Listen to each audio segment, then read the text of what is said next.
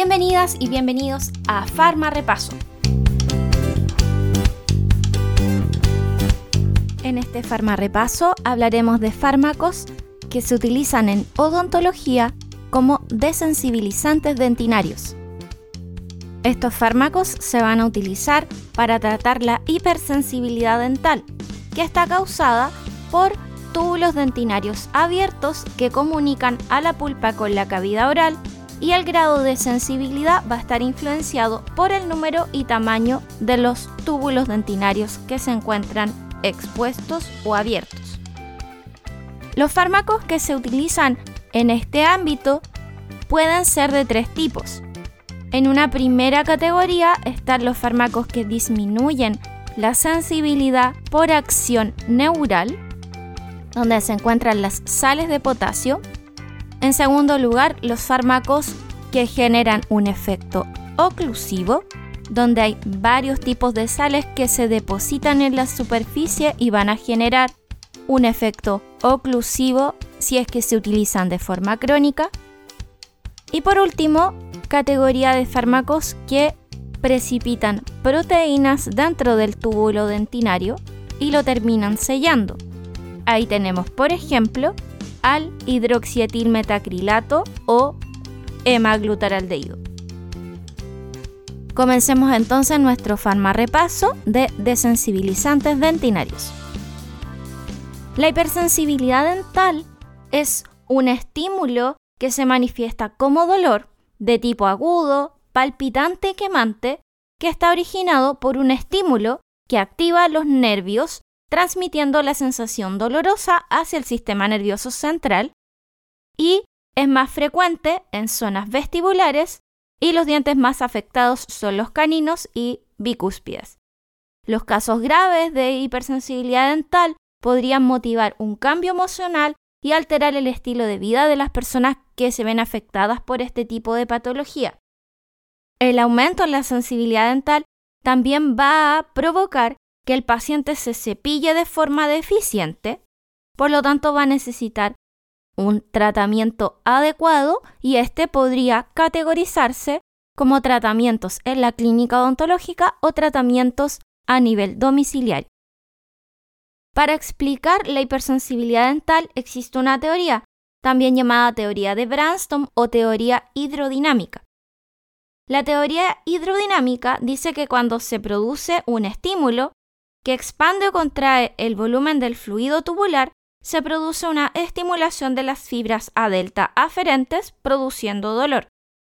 Se van a generar cambios entonces en la presión hidrostática, en el fluido dentinal ocasionando desplazamiento de los odontoblastos y estiramientos nerviosos, permitiendo la entrada de sodio e iniciando la etapa de despolarización.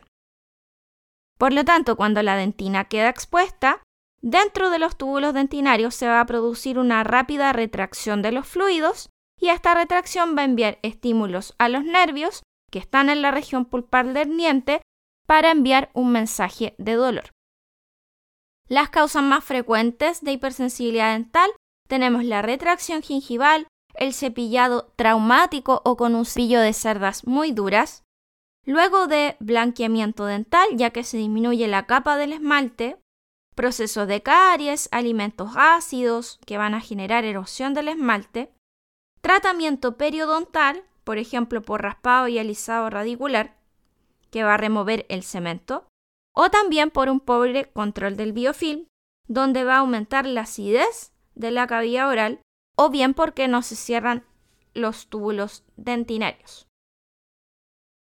¿Qué vamos a tener para el tratamiento? En el tratamiento domiciliario vamos a tener tanto pastas como colutorios dentales que van a poder ejercer su efecto luego de semanas de uso y en el tratamiento en la clínica odontológica vamos a tener barnices, geles o también la aplicación de láser como método no farmacológico. Vamos por nuestro primer principio activo, el nitrato de potasio. El nitrato de potasio es una sal de potasio que ha demostrado la mayor eficacia en el tratamiento de sensibilizante. Y esto se explica porque el ion potasio va a reducir la actividad neural intradental independiente del ion con que se combine. Podría ser nitrato, cloruro, citrato de potasio. La idea es que tenga el ion potasio.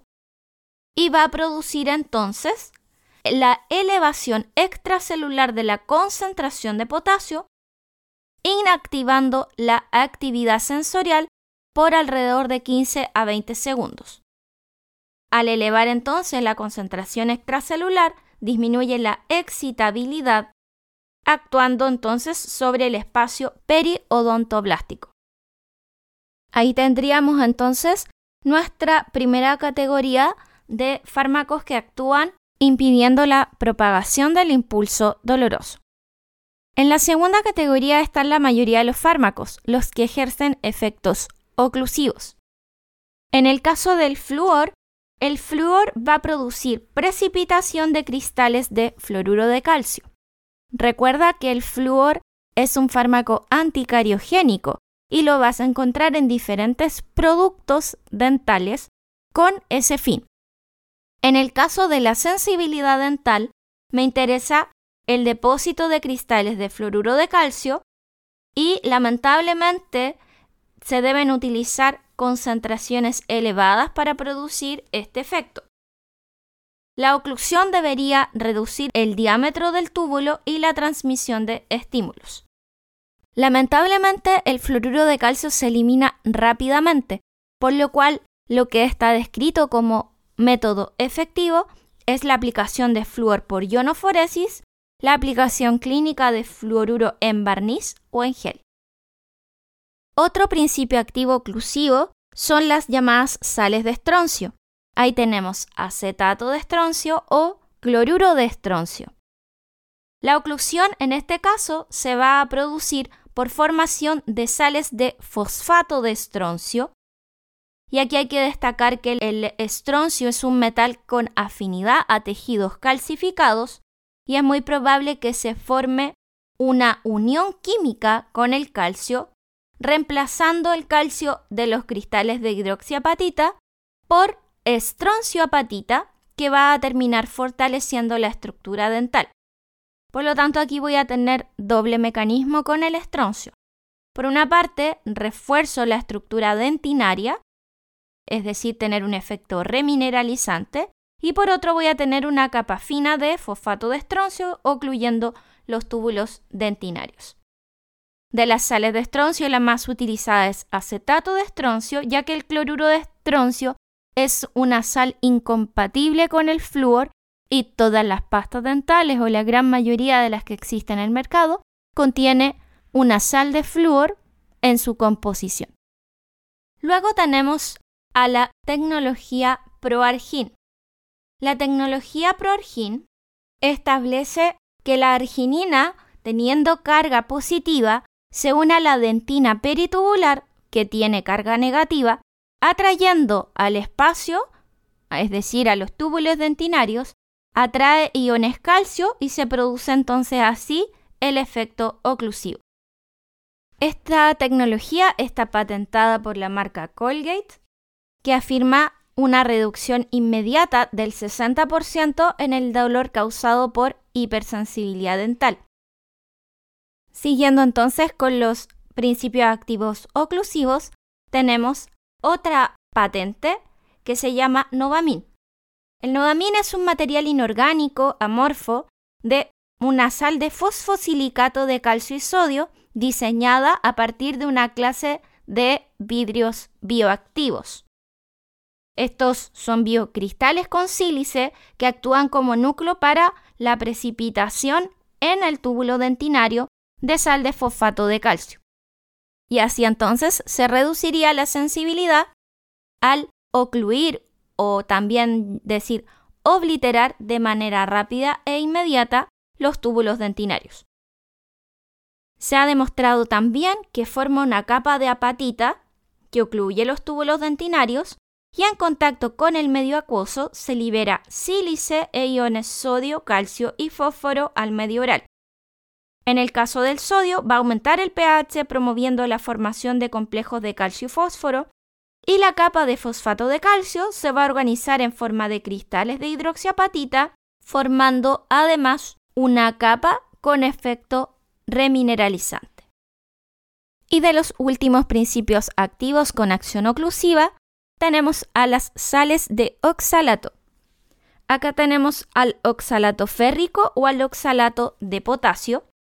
Y estos iones oxalato reaccionan con el calcio en el fluido dentinal formando cristales insolubles de oxalato de calcio. Aquí hay que destacar algunas cosas. Van a bloquear eficazmente los túbulos dentinarios y ha sido demostrada su utilidad clínica. Los oxalatos los vas a encontrar principalmente en su uso en la clínica odontológica. Se aplica de forma tópica, bloqueando los túbulos dentinarios y ofrece además, en el caso del oxalato de potasio, tener un doble mecanismo de acción, ya que los iones potasio van a difundir a zonas más profundas para producir la desensibilización asociada a la acción neural.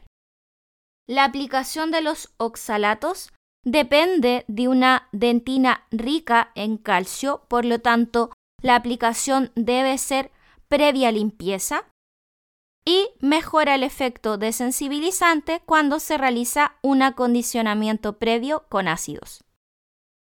Y finalmente, de los principios activos que ejercen acción de precipitación de proteínas, tenemos un producto que se denomina hemaglutardehído y pertenece al grupo de adhesivos dentales de tercera generación, donde el glutaraldehído forma polímeros en forma de barrera, uniéndose al colágeno de la dentina y formando un precipitado que impide el paso de los estímulos a las fibras nerviosas, previniendo el movimiento y los cambios osmóticos que ocurren en el túbulo, que puede formar múltiples capas y una de las ventajas que posee es que se van a producir TAC mucho más profundos de hasta 200 micrómetros al interior del túbulo dentinario, a diferencia de los principios activos de acción oclusiva.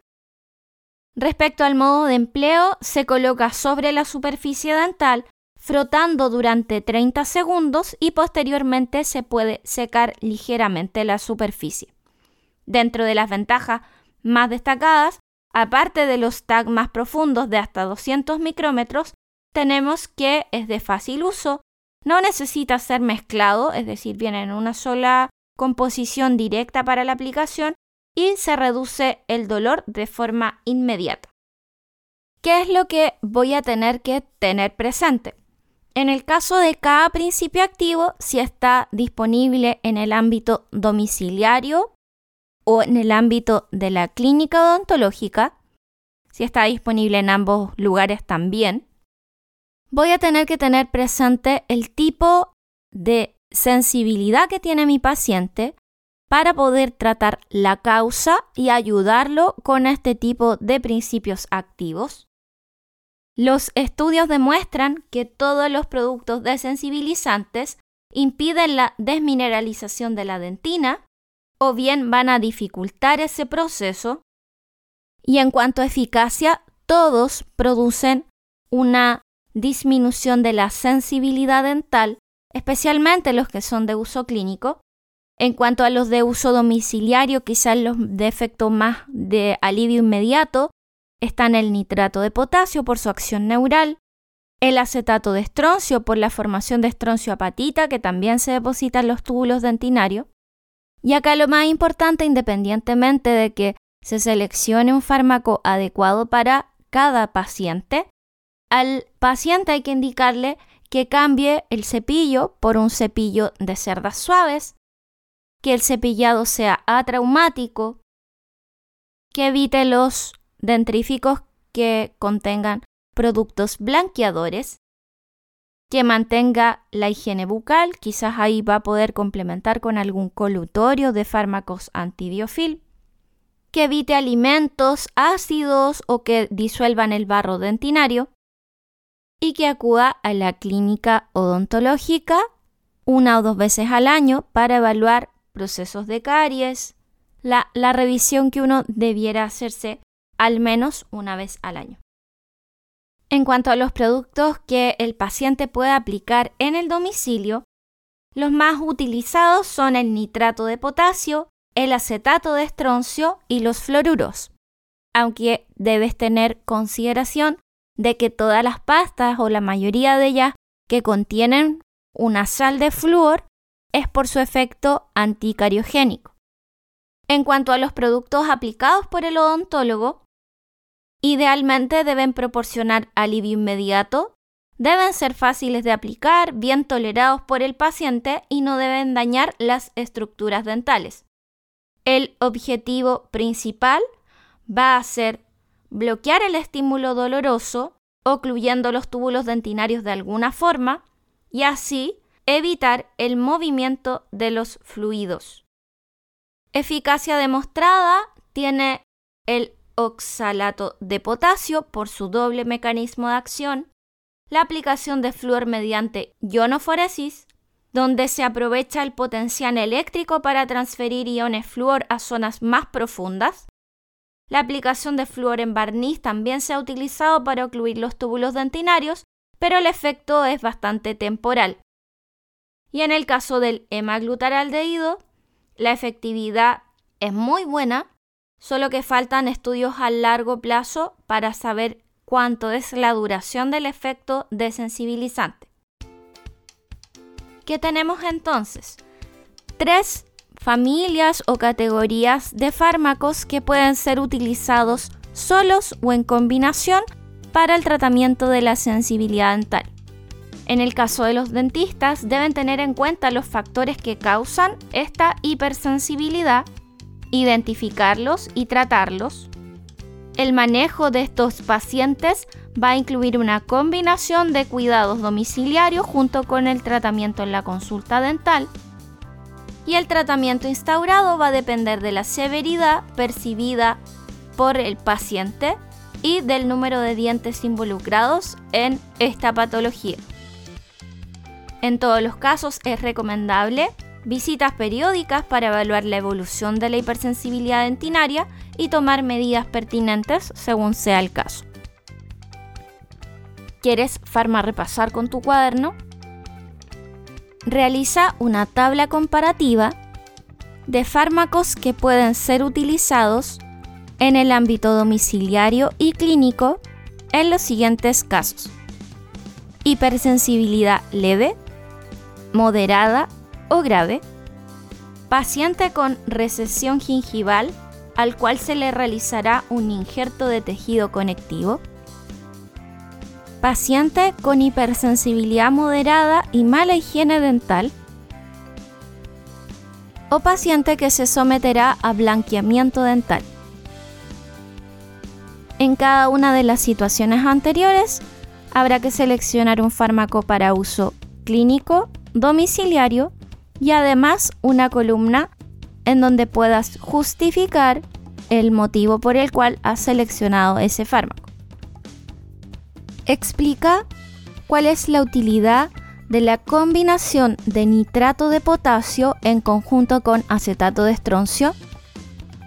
Explica con tus palabras por qué hay varios protocolos de tratamiento de sensibilidad dental que involucran tres sesiones.